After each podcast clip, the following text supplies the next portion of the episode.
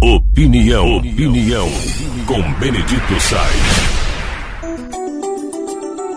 Agora a varíola do macaco, coitado do macaco, né? E evidente, ela antigamente era chamada de varíola símia.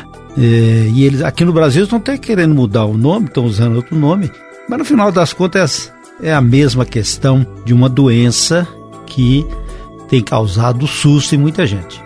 Alguns cientistas, médicos, profissionais de saúde afirmam que é uma doença fruto de experiências de laboratório.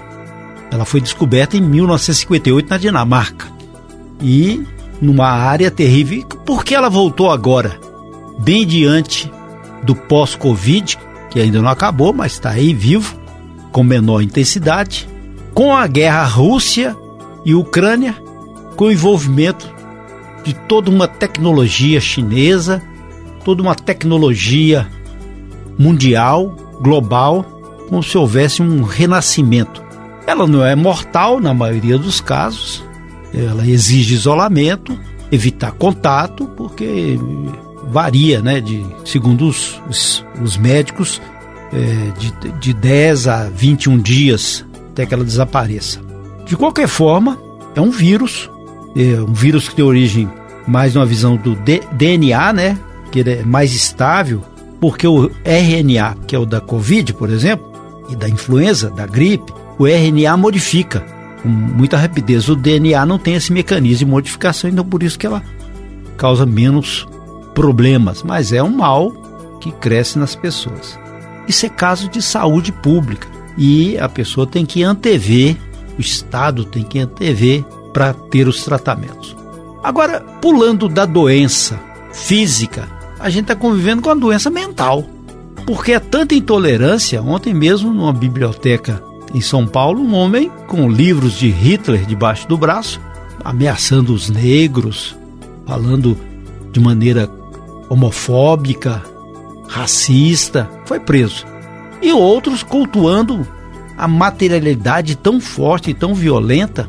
Então, haja varíola do macaco, haja Covid, haja problema de saúde mental, porque a sociedade está se perdendo nesse labirinto. Um rancor e as pessoas não estão, talvez, se, se, se espelhando no bem ou se preparando para erguer o bem, trabalhar o bem e fica esses caminhos aí perdidos né?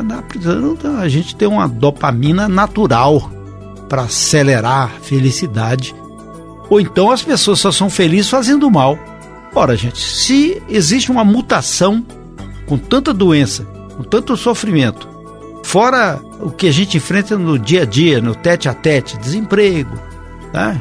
os problemas sociais, inflação, o mundo em muitas partes passando fome, e a gente ainda cria o rancor, cria o ódio, então aí é difícil. Só que o rancor e o ódio podem ser controlados pela própria pessoa, ela mesma para tomar conta dela e construir uma sociedade melhor, melhor com a força que ela tem e não uma sociedade pior.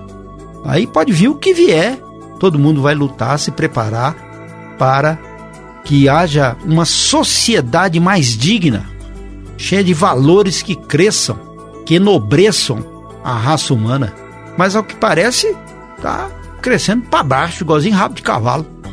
Só falta levar um coice. Precisamos raciocinar sobre isso. Isso a gente conversa dentro de casa, a gente conversa com, a, com os amigos, com as amigas. Fala assim, não é por aí. A gente pode fazer o melhor. O que, que você tem feito de melhor?